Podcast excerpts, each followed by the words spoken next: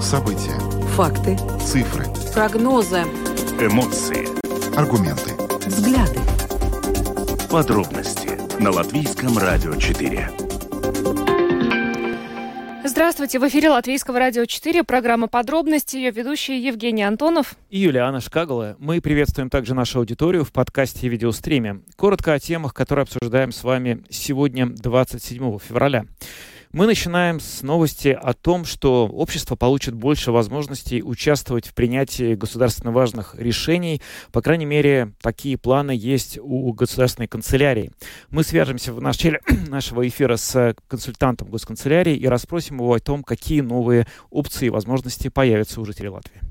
Парламент Венгрии одобрил вступление Швеции в НАТО. Таким образом, Венгрия стала последним из 31 государства НАТО, одобрившим заявку Швеции. И как уже э, у себя в соцсетях э, написал э, президент нашей страны Эдгар Сринкевич, вступление в Швеции в НАТО означает, что Балтийское море теперь является озером НАТО. Более подробно эту тему обсудим во втором блоке нашей программы. Ну а затем поговорим о проблеме доступности товаров и услуг для людей с особыми потребностями. Разработан на уровне правительства Министерства благосостояния целый пакет мер, который призван обеспечить э, большую доступность э, товаров и услуг для людей. И сегодня в нашей программе мы поговорим с экспертом о том, какие меры здесь могут быть и что на самом деле может помочь таким людям. Многие самоуправления испытывают финансовые трудности. Если, например, в Резекне, которая, проблема которого мы обсуждали э, многократно, э, госконтроль э, нашел хотя бы конкретные нарушения. Кроме того, и ворам министерство обратилось в Генпрокуратуру оценить действия депутатов. То, что происходит в других муниципалитетах, не совсем понятно, почему там такие проблемы возникли. Ну, в частности, мы слышали уже о том, что очень большие проблемы в Балве, Талсе, Ливане. И, э, собственно, вот сегодня э, много комментариев на эту тему звучало, и э, председатель Латвийского союза самоуправления Гинс Каминский сегодня в эфире утренней панорамы на латвийском телевидении сказал, что система финансирования достигла фактически дна. И большая дискуссия сегодня на эту тему прошла также у наших коллег на Латвийском радио 1 в программе «Круст пункта». Постараемся обобщить, что же происходит с бюджетами самоуправлений и как решать вот эти вот финансовые трудности. Видеотрансляцию нашей программы смотрите на странице LR4LV, на платформе RusLSM.LV, в Фейсбуке на странице Латвийского радио 4, на странице платформы RusLSM, а также на YouTube-канале Латвийского радио 4. Записи выпусков программы «Подробности» доступны на всех крупнейших подкаст-платформах. Кроме того, наши новости и программы можно слушать в бесплатном мобильном приложении «Латвия с радио». Его можно скачать в App Store, ну и, конечно, в Google Play. Ну а теперь обо всем по порядку. Подробности прямо сейчас. Ну что ж, поговорим о том, что э, принято решение обществу дать больше возможностей участвовать в принятии государственно важных решений. В частности, уже в этом году в госуправлении планируются а, разные а, мероприятия, которые вот как раз направлены на вовлеченность общества. Таким образом, и у различных негосударственных организаций и фондов появится возможность для диалога с правительством, ну и также, конечно же, у социальных партнеров. С нами на прямой телефонной связи консультант государственной канцелярии по вопросам вовлеченности общества Зане Лексдани Добрый вечер. Лавакар. Лавакар. Расскажите, пожалуйста, каким образом э, действительно э, планируется вовлекать общественность в принятие решений? Потому что вот когда мы говорим э, о вовлеченности общественности, социальных партнеров, негосударственных организаций, вот сегодня эм, первым, что мне пришло вот в голову, вот пример такой не, не самый, наверное, удачный, это вот во времена пандемии COVID-19, когда принимались различного рода ограничения, тогда очень много было жалоб и упреков в адрес правительства, правительства, что недостаточно все-таки вот э, консультировались по этим вопросам и с общественностью, и с предпринимателями, и с экспертами. А вот как те э, решения, которые запланированы в госуправлении в этом году, э, ну, помогут избежать вот той ситуации, которую мы, в частности, как пример, вот наблюдали во время пандемии COVID-19?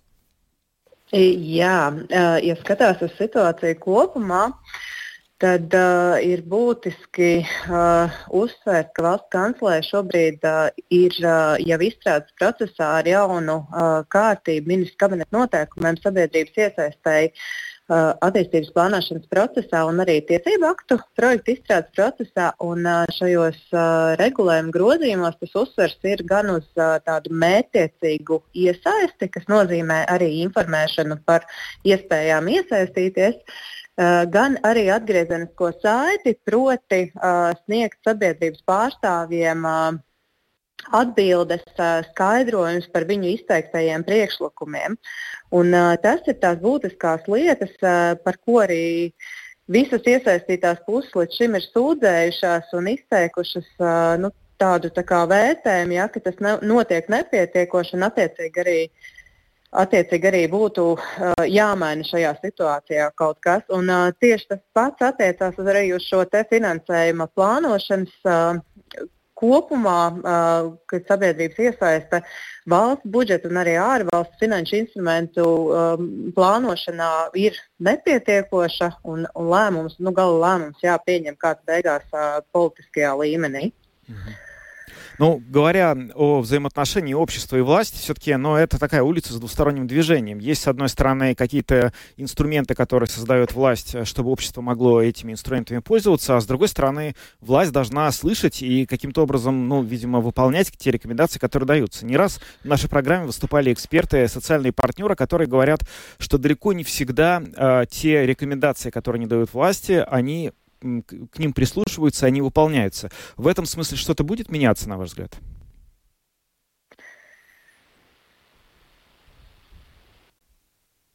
Zāne.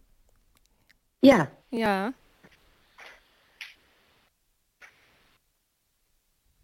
Varat lūdzu vēlreiz? À, atkārtot jautājumu, jā? Ja? Laikam неустаю. Я. Ну, смотрите, э, у нас в эфире, когда э, социальные партнеры э, высказываются по разным вопросам, они часто жалуются, что не всегда правительство слышит их рекомендации, даже когда у них есть возможность эти рекомендации высказать. А вот что-то в этом плане будет меняться согласно тем планам, которые вот госуправление, в госуправлении планируется сделать в 2024 году? Jā, nu, tas jau ir tas, ko es minēju, ka mēs kopumā mēģināsim mainīt to pieeju, ka uh, sabiedrība, jebkura puse no sabiedrības, jebkura sabiedrības grupa, vai tie būtu nevalstiskās organizācijas, kas strādā piemēram sociālajā jomā vai uh, jebkādā citā jomā, vai arī tiešām sociālajie partneri, nu, kur ir ļoti skaidrs, tas dialogs uh, jau note, notiek un viņš notiek par ļoti konkrētiem jautājumiem. Bet, uh, ir gan tāda mērķiecīga iesaiste, gan arī tiek uh, sniegts uh, skaidrojums, kādēļ tās uh, izteiktos priekšlikums vai uh, idejas neņem, neņem vērā lēmumu pieņemšanas procesā. Un, ja mēs runājam par, uh, par tām izmaiņām šobrīd, tad uh, mēs vēlamies, uh, un mums ir, uh, ir nu, sniegts atbalsts no valsts puses, no valsts budžeta šajā un arī nākamajos gados stiprināt tieši to pilsonisko dialogu, kas būtu uh, līdzvērtīgs formāts sociālajam dialogam. Proti, uh, dažādi uh, citi gan jautājumi, gan organizācijas, kas ir ārpus šī sociālā dialoga, kur jau, kā minēju, runā par ļoti konkrētiem jautājumiem, viņiem būtu daudz lielākas iespējas uh, to savu viedokli gan paust, gan arī pārstāvēt nu, līdz pat gala lēmumu pieņemšanai. Mm -hmm. Un tad tur ir paredzētas ļoti konkrētas uh, lietas. Mums jau kopš 2005. gada ir izveidota uh, nevalstiskā organizācija un ministra kabineta sadarbības uh, memoranda īstenošanas padome. Ir noslēgts šāds memorands, un uh, padome ir tas instruments, kā to īstenot. Un tad šogad un arī nākamajos gados ir plānots šo padomu stiprināt ar, ar nu, dažādām darbībām. Ну что ж, спасибо вам э, большое. Paldies jums par sarunu. Zana Leksdiņa Joja была с нами на связи. Paldies un jauku vakaru jums. Спасибо. Paldies. Paldies jums arī. Угу. Консультант Государственной канцелярии по вопросам вовлеченности общества была с нами на связи. Ну, значит, новый порядок. Что он вообще предусматривает? Это целенаправленное вовлечение общественности и, соответственно, обратная связь. Вот обратная связь это важно. То, о чем ты спросил, да, вот те социальные партнеры, которые периодически дают дают какие-то рекомендации, а потом жалуются, в том числе и у нас в эфире, что к их рекомендациям не прислушались. Но вот теперь, как нам сказала представитель государственной канцелярии, все-таки будут объяснять хотя бы, почему те или иные рекомендации не были приняты во внимание. Ну и гражданский диалог. Это вот то, на чем настаивают. Значит, госканцелярии говорят, что там будут конкретные, конкретные меры, э, как это все э, будет происходить. Но э, хочется верить, что эти меры действительно приведут к тому, что общество будет вовлечено. Ну, понятно, что не каждый человек, наверное, сможет прийти в госканцелярию и предложить какое-то решение, но вот через эти государственные организации, социальных партнеров Посмотрим. Да, ну речь идет э, прямо о смене подхода, как она сказала, да. Да, в целом к тому, как, э, взаимо... как строятся взаимоотношения между властью и обществом. И это звучит, э, конечно, многообещающе, потому что здесь проблема есть, и неоднократно наши собеседники, которые приходят в качестве экспертов в наш эфир, говорят о том, что этот диалог зачастую просто не работает. По крайней мере, он носит очень односторонний характер. Людей собирают, рекомендации выслушивают, а потом их к сведению не принимают, и, в общем, все, кто принимал участие в этом собрании, интересуются, зачем, собственно говоря, все это проводилось. Да, поэтому было бы здорово, чтобы действительно такого рода вещи начали как-то работать более правильно, если есть смысл собирать экспертов, чтобы выслушивать их рекомендации, ну, как минимум, надо понимать, почему от этих рекомендаций потом отказываются. Ну, а мы идем дальше. Самые важные темы дня – Подробности –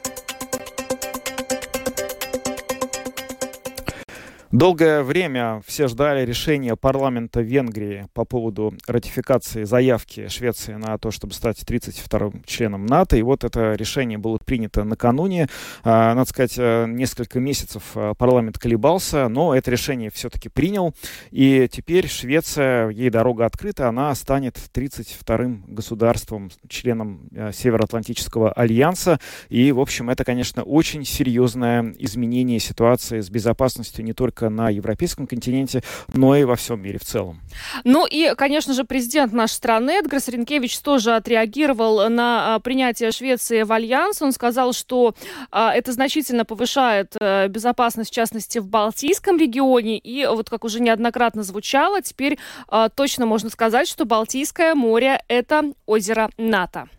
С нами на прямой видеосвязи Вейко Сполитис, политолог. Здравствуйте, Вейко. Добрый день вам. Ну, вопрос, э, насколько вступление Швеции в НАТО изменит ситуацию с безопасностью для Латвии и для соседних стран, для стран Балтии? Насколько это важно для нас? Да, если отвечать коротко, тогда это очень большом образе изменит ситуацию э, для нас, э, стран Балтии, но для слушателя я хотел бы просто дать задуматься о том, что происходило вчера, потому что с вчерашним эм, решением в Будапеште изменяется геостратегическая ситуация в Балтийском море, которая не была таковой 500 лет назад, или, если смотреть немножко другую дату, 300 лет назад. Значит, 500 лет назад э, это была Калмарская уния, когда все северные страны Европы э, заботились о своей внешней и э, военной политике вместе. Это называлось Калмарская уния. И опять это сейчас с вчерашнего случается. И 300 лет назад, когда рождалась Российская империя, это был конец Шведской империи в Балтийском пространстве. И сейчас мы видим уже на совсем других основах – на правах человека и на правах на самоопределение, мы видим, как а, северные и балтийские страны, или как это в дипломатии называется, НБ-8, могут сейчас планировать свою внешнюю политику и политику военной защиты вместе а, в недрах Североатлантического альянса. Ну, э, вы слышали тоже эту фразу о том, что Балтийское море теперь озеро НАТО, но я слышала также и скепсис в отношении этой фразы, потому что все-таки есть Финский залив, э, и у России есть выход к Финскому заливу. В таком случае, ну вот не совсем до конца можно быть уверенным э, в безопасности, в частности, инфраструктуры, которая находится в Балтийском море. Вот что вы можете сказать вот на, на такие реплики, которые сейчас тоже звучат? Единственный повод, чтобы быть как бы не согласен с тем, что кто-то произгласил, что сейчас Балтийское море стало э, озером НАТО, это то, что кто-то может э, в Москве придумать и, и делать что-то а, как бы э, на злость кому-то, и тогда мы можем увидеть здесь проблемы с экологией, которые рождаются из-за неисправных танкеров или что-то тому подобное. И единственное, что можно в заметку сказать странам, а, членам НАТО, то, что они из-за этого, что вчера случилось и как мы можем строить свое будущее дальше, они как бы опять э, могут э, лечь спать и ничего не делать, потому что геостратегически с вчерашнего дня – все поменялось на 180 градусов. Сейчас Россия должна думать, как защищать э, бывшую Восточную Пруссию, которую до сих пор называют Калининградом, и как России сделать свое э, значит, э, сообщение с внешним миром через э, финские проливы. Mm-hmm. Ну, хорошо, давайте тогда поговорим о том, как э, может вот это решение, о котором э, мы сейчас говорим вчерашнее, повлиять на оборонные планы Латвии. Ну, например, вот смотрите, самое э, простое. Известно, что в ближайшее время Латвия и Эстония намерены закупить очень большое количество вооружений, там и противокорабельная оборона, да, и система противовоздушной обороны. Но вот теперь у нас рядом с нами будет э, такой мощный, надежный союзник Швеция, которая большим количеством этих систем обладает. Планы переброски сюда шведских солдат, нескольких сотен, я понимаю, понимаю, так тоже уже, в общем, одобрено. Э, может ли статься, что теперь э, Латвии Эстонии не придется закупать какие-то виды вооружений, которые она планировала закупать до того, как Швеция еще не была в НАТО? Вы задали хороший вопрос. Я думаю, что в конечном счете и Латвия, Эстония, и Литва должны будут закупать все, что они запланировали на следующие 12 лет. Единственное, что членство Швеции в НАТО дает, это нам дает время передышки. Значит, мы можем больше инвестировать э, в живую силу, в подготовку наших солдат и не закупать какие-то э, системы артиллерии или противовоздушной защиты, которые есть у Швеции, например, чтобы они сделали такую пере, пере, э, как бы, переброску сил, как вы это только что говорили. Но а, по большому счету мы все равно должны думать все вместе, как а, укреплять свою оборону, так как это уже министры обороны э, Эстонии, Латвии и Литвы уже в начале этого года сообщили, что мы будем строить Балтийскую линию защиты на нашем восточном рубеже.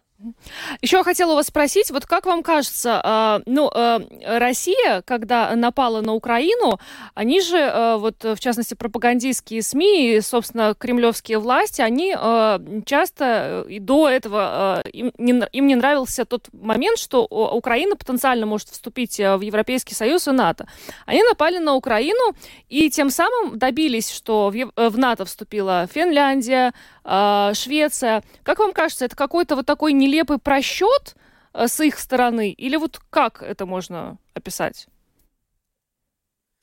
Это можно называть нелепым просчетом, я согласен с вами, потому что если мы смотрим то, как э, вообще политика развивалась 24 февраля 2022 года, тогда мы видим, что все эти просчеты, которые у Москвы были, они э, с собой имеют и вопрос о Северном потоке, и вопрос вообще нападения на Украину. Здесь, здесь были большие планы у сегодняшнего диктатора, который до сих пор э, сидит в Кремле, но все эти планы не, не, не развивались таким чередом, как это Кремль планировал. По большому счету из-за того, из-за мужества украинских солдат, которые, которые дали отпор первые три дня, когда происходила битва за Киев, и они выстояли. Из-за этого, конечно, планы Москвы рухнули. Mm-hmm. А, хорошо. Ну, спасибо вам, Вейка, за то, что присоединились к нашему эфиру и рассказали, прокомментировали ситуацию с а, решением парламента Венгрии, которое ратифицировало вступление а, Швеции в НАТО. Вейка Сполотис, политолог, был с нами на прямой видеосвязи. Всего доброго вам, хорошего вечера. Всего, всего хорошего. Да, ну вот такое историческое решение было принято накануне. Оно ожидалось, но оно от этого менее историческим э, не перестает быть. Э, безусловно, те люди в Кремле, которые планировали эту войну, вряд ли могли ожидать, что в течение двух лет ситуация с безопасностью для них изменится настолько кардинально. И тот факт, что Балтийское море теперь стало полностью морем, контролируется странами НАТО, он не может не учитываться Россией как очень беспокоящий фактор, с которым она ничего теперь по на самом деле сделать не может. Идем дальше. Латвийское радио 4. Подробности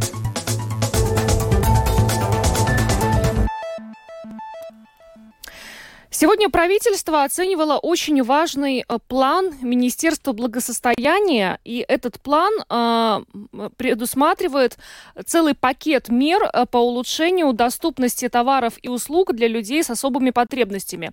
И он действительно очень большой, потому что там, значит, э, речь идет и о транспорте, и о банкоматах, и о технической поддержке. Даже там говорится о том, что э, правила коснутся предпринимателей, которые производят, импортируют, распространяют такие виды товаров, как а, компьютеры, смартфоны, операционные системы. То есть все это должно быть приспособлено для использования людьми с особыми потребностями. Сейчас более подробно обсудим эту тему. С нами на прямой телефонной связи эксперт общества инвалидов и их друзей Аперонс э, Дайна Подзиня. Дайна, здравствуйте. Здравствуйте. Не могли бы вы нам более конкретно рассказать об этом вот э, пакете мер по улучшению доступности товаров и услуг для людей с особыми потребностями, на что там сделан упор и какие из этих мер наиболее ожидаемые, наиболее, наиболее важны для людей с такими потребностями? Ну, наверное, надо начать с того, что эта директива Евросоюза а, была воплощена в закон в прошлом году в Латвии о доступности э, товаров и услуг для, для всех людей, в том числе для людей с, с трудностями или с инвалидностью. Э, ну, теперь э, Кабинет министров принял, принял регулировку о, о требованиях, э, чтобы воплощать этот закон. Но закон вступит в силу, и также это э, регулирование вступит в силу только с, будущего, с следующего года, с июля месяца. То есть э, все эти законодательные акты нужны были, чтобы производители товаров смогли приспособиться и и начать, э, начать приготовить, э, изготовить э, товары, которых уже можно было использовать для людей. В большинстве случаев это будут такие товары, которые связаны с каким-то информационно-коммуникационными системами. То есть Э, ну, все те э, станции, скажем так, э, банком, а какие, как банкоматы или аппараты, где можно получить какие-то номерочки, ну, чтобы не стоять в очереди. Ну, такие приспособления, да, которые ну, не так много относятся к окружающей среде, как, как больше к такими ну, компьютерными или, или, или информационно-коммуникабельными э, товарами. Они очень важны э, для людей, потому, ну, особенно тем, которым э, трудности по зрению или э, трудности со слухом, и даже тем, которым трудности трудности э, движения, скажем, даже движений рук. Но в том, что кабинет министров принял это регулирование очень хорошо, но с другой стороны, очень интересно, когда почитать аннотацию, тогда оказывается, что консультации прошли с производителями товаров, э, но не с потребителями товаров. То есть ну, не было ни одной консультации с организациями, которые представляют людей с инвалидностью. Но это э, немножко огорчает, потому что, э, ну так скажем, регулирование полностью переписало директиву. Те же самые требования, которые уже написаны в директиве.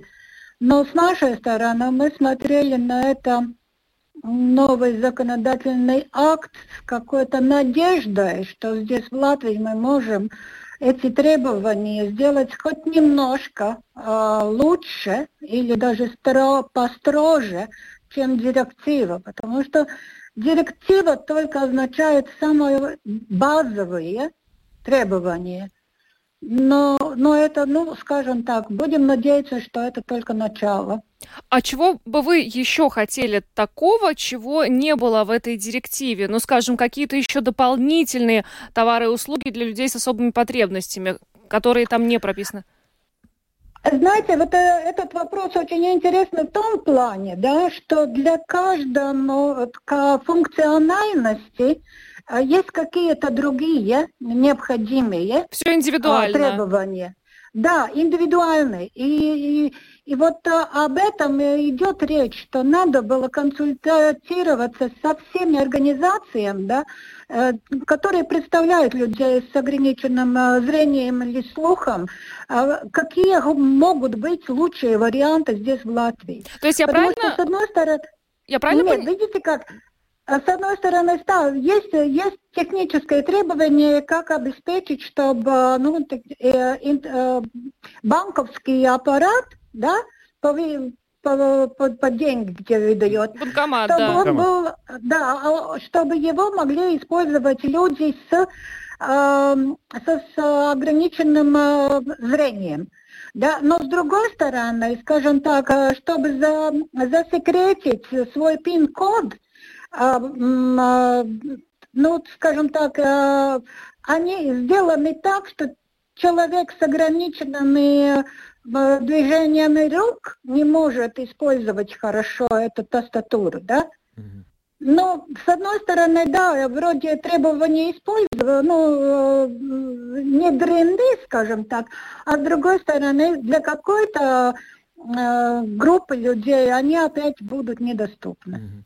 Ну, э, хочется, знаете, что еще понять? Вот э, вы говорите о таких наименованиях, которые, ну, прямо скажем, довольно дорогостоящие. Вот мы сейчас э, обсуждали банкоматы, да? Э, представим да. себе, что вот идеальный банкомат, который бы учел вот все те, собственно, особенности, о которых вы сейчас упомянули, он существует. Кто должен будет оплатить его появление? И сколько таковых банкоматов нужно на Ригу? Это какое-то просчитанное количество или каждый банкомат должен быть? И на кого эти расходы ложатся? На государство или на конкретный банк, который этот банкомат должен будет установить? Как это все будет работать? А, скажем так, а, а, все понимают, что это долгосрочный процесс. Не будет так, что со, со, среды, со середины следующего года все банкоматы сразу будут приспособлены для людей с инвалидностью. Ну так не будет. Но это уж точно надо уже определиться. Но идет речь что с а, будущего года, с а, середины нельзя будет выпускать уже и, поста и поставить такие аппараты, которые не будут, а, ну скажем так, приспособлены. Об этом идет речь. Так что какое-то время еще надо будет жить с теми аппаратами, которые существуют сейчас. И, и директива это предполагает, и закон тоже это предполагает. А, кто отвечает и кто, кто будет финансировать, а, а, ну да, это уже ложится на плечи самих, а, ну скажем так, держателей этих аппаратов. То есть это будет на банковский сектор. Из-за из этого и потому идет ну, эти саруnas. Дискуссии, разговоры, да. Диск, да, дискуссии, разговоры между сектором, банковским сектором, между, между государственными учреждениями и так далее. Но интересно то, что ну, скажем так, а сами производители этих аппаратов, ну, все-таки должны были брать во внимание, что э, эти аппараты служат для людей, а не для, ну, только банковского сектора, да, они тоже должны были бы э, заинтересованы в том, чтобы все люди, не исключая людей с инвалидностью, можно, могли бы получить деньги так же, как и остальные все. А здесь речь Без идет... каких-то индексов. Да, а здесь речь идет также, например, о смартфонах. Я правильно понимаю, что теперь в таком случае на рынок Европейского Союза должны будут попадать только те смартфоны, которые предусмотрены в том числе и для людей с ограниченными возможностями? Да, там должны быть э, такие возможности, э, чтобы люди с инвалидностью тоже могли использовать их так же, как и все остальные. Но это значит, что если, ну, надо быть хотя бы Э, возможность им переключать, чтобы они были доступны. А как э, достичь этой цели? То есть э, мы сейчас о чем говорим? Что у производителей смартфонов должна появиться какая-то новая линейка моделей, которые будут позволять вот эти вот, собственно, услуги оказывать, потому что мы же не можем гарантировать, что все смартфоны, которые на рынке представлены, они будут способны вот эти задачи решать. Ну, знаете, и, и сейчас уже есть такие аппараты, которых можно использовать. Это просто ну, должно быть более так э, ясно написано или показано, что э, этих смартфонов можно использовать люди да, с которые, у которых есть какие-то функциональные потребности, немножко другие. Uh-huh. Но, но да, надо будет думать об этом, да, потому что ну, у нас общество же одно, и потребители есть разные.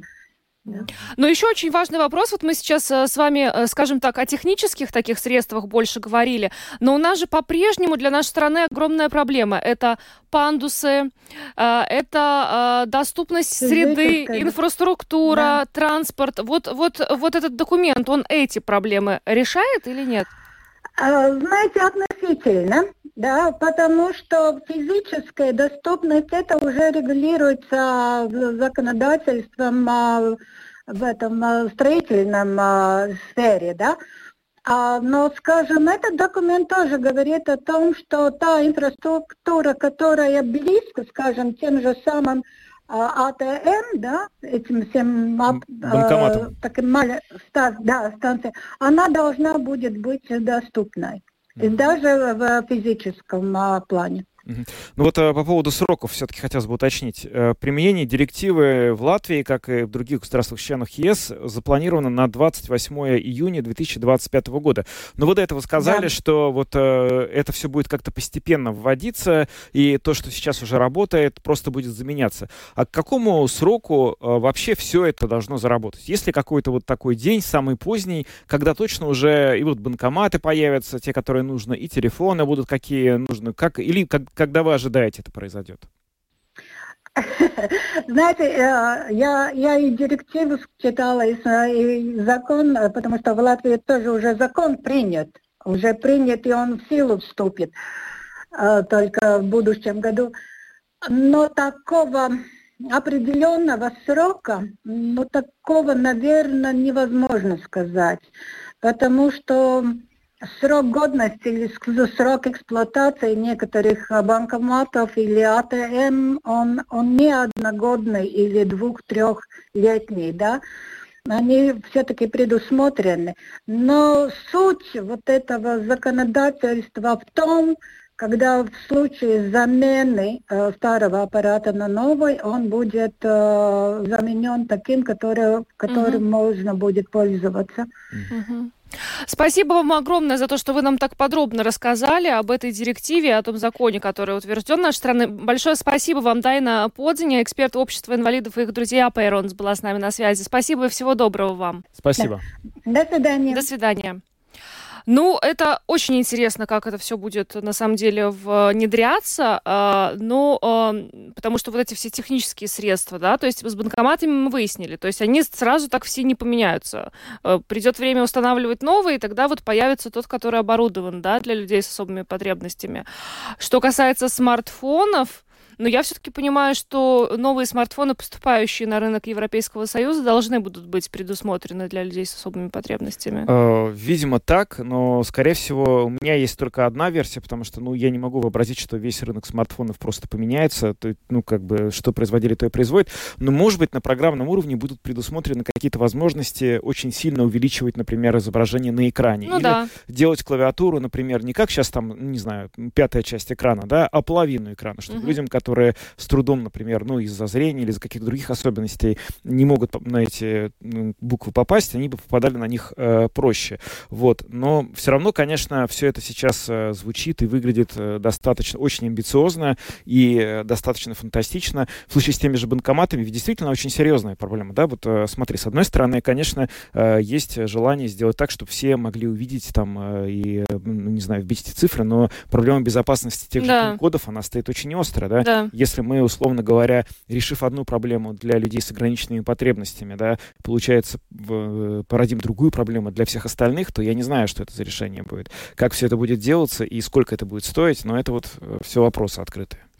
Идем дальше э, и поговорим снова о финансах, э, финансовых, э, теперь о финансовых трудностях э, в самоуправлениях. Самые актуальные темы дня. Подробности. Сложная финансовая э, ситуация сложилась э, в Латвии не только в Резекне, о котором мы говорили уже многократно и, видимо, еще не раз будем говорить, но и в огромном количестве других самоуправлений тоже. Там прямо все очень сложно. И речь идет о том, что самоуправление даже начинает постепенно отказываться от каких-то рабочих дней, сокращать зарплаты, сокращать служащих. В общем, все очень тяжело. Но здесь стоит разделить. э, Ситуация в Резекне другая. Там, в отличие от остальных самоуправлений, бюджет вообще не принят. И, кроме того, э, в Резекне э, государственный контроль нашел конкретные э, нарушения. Ну и, кроме того, как мы вчера сообщали, э, министр охраны среды и регионального развития Инга Берзни обратилась в Генпрокуратуру по поводу бездействия э, депутатов Резекнинской думы. Ну а что с другими самоуправлениями? Почему э, финансовые трудности возникли там? Ну, мы уже с вами слышали и, и- и обсуждали, в частности, у нас в эфире, что проблемы возникли в таких э, городах, например, как Балви, Талси, Ливаны. В бюджете Талси дыра, и там ради экономии работников переводят на четырехдневную рабочую неделю. А в Ливаны, например, э, для того, чтобы сэкономить средства, снижают э, нагрузки вот эти вот э, для воспитателей детских садов. Ну и, соответственно, получать они теперь тоже будут меньше. Как сегодня сказал председатель Латвийского союза самоуправлений Гинс Каминскис в эфире «Утренней панорамы», э, ситуация с э, финансированием самоуправлений, вот эта вот вся система достигла самой низшей точки. Я предлагаю послушать сейчас фрагмент интервью Гинса Каминскиса э, сегодня на ЛТВ. Manuprāt, situācija jau nav normāla, to, ko mēs dzirdam, kas nāk no dažādiem reģioniem. На мой взгляд, ситуация не является нормальной. Из разных регионов приходят сообщения о том, что самоуправление с большим трудом балансируют свои бюджеты. И это не потому, что там непрофессиональные сотрудники или меняется власть, а потому, что такова система, которая сейчас, очевидно, дошла до самой низшей точки. Поменяли пропорцию распределения подоходного налога с населения, не в пользу самоуправлений. Снизили налог на природные ресурсы и азартные игры. Возложили дополнительные обязанности, взять ту же муниципальную полицию. Вопрос, связанный с питанием, тоже лег на плечи самоуправлений. Фактически финансирование снижено, а обязанностей стало гораздо больше. Поэтому реальная ситуация такова, что развиваться только за счет кредитов больше нельзя. Все это означает, что ранее были приняты неправильные решения. Каждый год, заключая соглашение с государством, мы указываем, что нам не хватает финансирования. Финансирование необходимо всем, но больше всего оно необходимо жителям тех территорий, где уже нет возможности обеспечивать выполнение каких-то обязанностей. Сейчас Бельгия председательствует в Совете ЕС, и свое председательство она строит как раз вокруг самоуправлений. В Комитете ЕС по региональным вопросам мы говорили о том, что решения, которые принимаются как можно ближе к жителям, являются самыми долгосрочными и стабильными. Очевидно, правительству Латвии нужно поступать так же. Если бы после налоговой реформы не было бы снижения финансирования на 130 миллионов в год, если бы сохранилась пропорция 2018 года, если бы была возможность перераспределить деньги, то в этом году мы дополнительно имели бы 400 миллионов. Тогда самоуправление смогли бы обеспечить выполнение дополнительно возложенных на них обязанностей. Они могли бы думать о том, как развивать свои территории, говорить о проектах. Тогда, возможно, мы бы не говорили о том, что существует риск не освоить деньги из еврофондов. Как вылезти из этой ямы? Необходимо стабильное финансирование. Мы часто слышим о том, что волшебной палочкой является фонд выравнивания. Но тогда должны быть деньги для выравнивания. Еще один вопрос, который нужно незамедлительно решать – мораторий на принятие новых нормативных актов, которые оказывают негативное фискальное влияние на бюджеты самоуправлений. Далее, когда уже есть финансирование, тогда можно смотреть, как его выравнивать. Выравнивание – это нормально, в Европейском Союзе тоже платят самые богатые муниципалитеты. Но возможно ли создать фонд выравнивания только за счет самоуправлений, если в долгосрочной перспективе фактически доля государства не изменилась? Государство должно предоставить гораздо большее и более стабильное финансирование. Kur ilgstoši valsts daļa faktiski. Nedrīkst tā būt valsts, ir jānāk ar daudz lielāku, stabilāku finansējumu ir šajā, šajā izlīdzināšanā. Это Генс Каминскис, председатель Латвийского союза самоуправления. Сегодня давал интервью в программе «Утренняя панорама» латвийского телевидения. Ну и сегодня большая дискуссия на эту тему прошла также в программе Латвийского радио 1 «Крустпункта». И, э, в частности, там э, присутствовала представитель Министерства финансов Инта Комиссара. И она сказала, что да, ситуация действительно сложная, но все-таки э, есть вопрос, а достаточно ли ну, долгосрочные и продуманные решения э, до сих пор принимали самоуправление, которые оказались в тяжелом финансовом положении. Вот давайте послушаем ее комментарий на эту тему. Jo mēs skatāmies uz kop, pašvaldībām kopumā, tad, protams, Если мы посмотрим на самоуправление в целом, то есть очень разные муниципалитеты. О некоторых мы в последнее время слышим все громче и громче.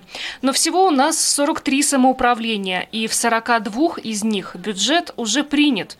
Конечно, есть самоуправления, в которых процесс принятия бюджета был достаточно сложным.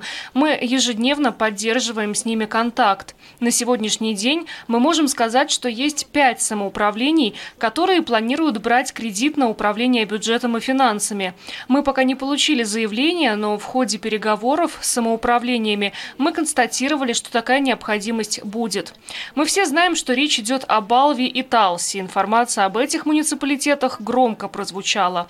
Ну и также у нас есть информация, что такой кредит может потребоваться таким самоуправлением, как Гулбаны, Ливаны и Валка.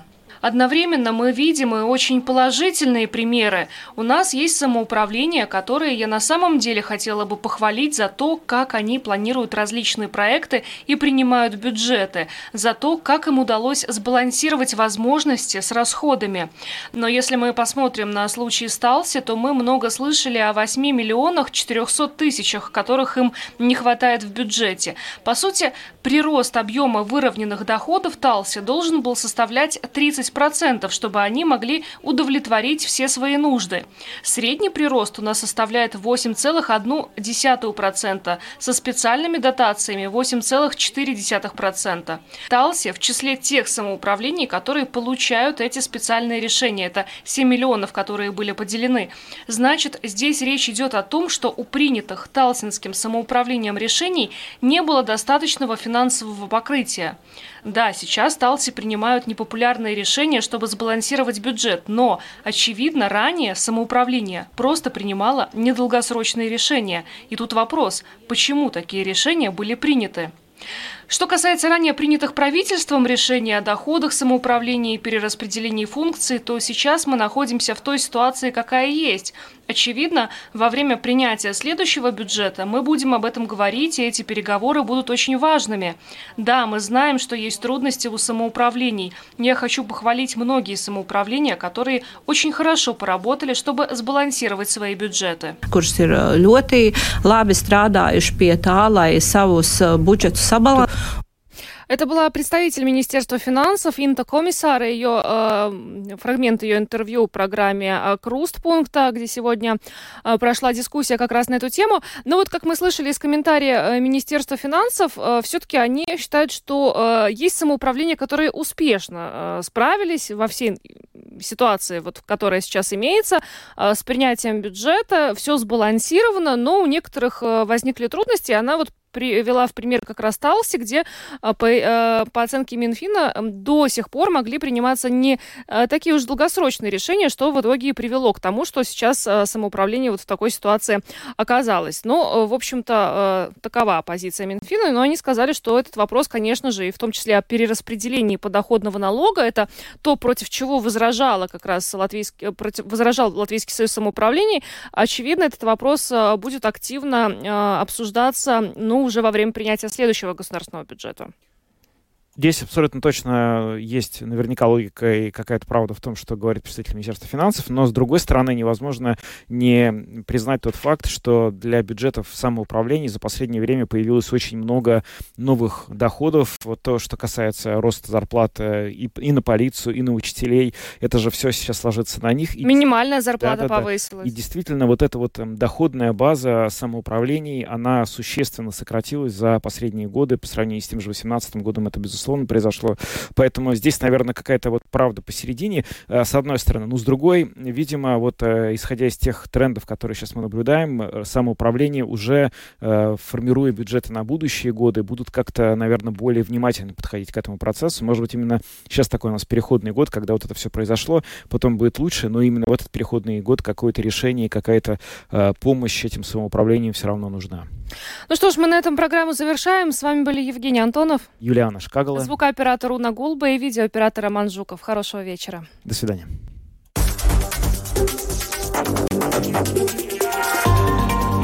Латвийское радио 4. Подробности по будням.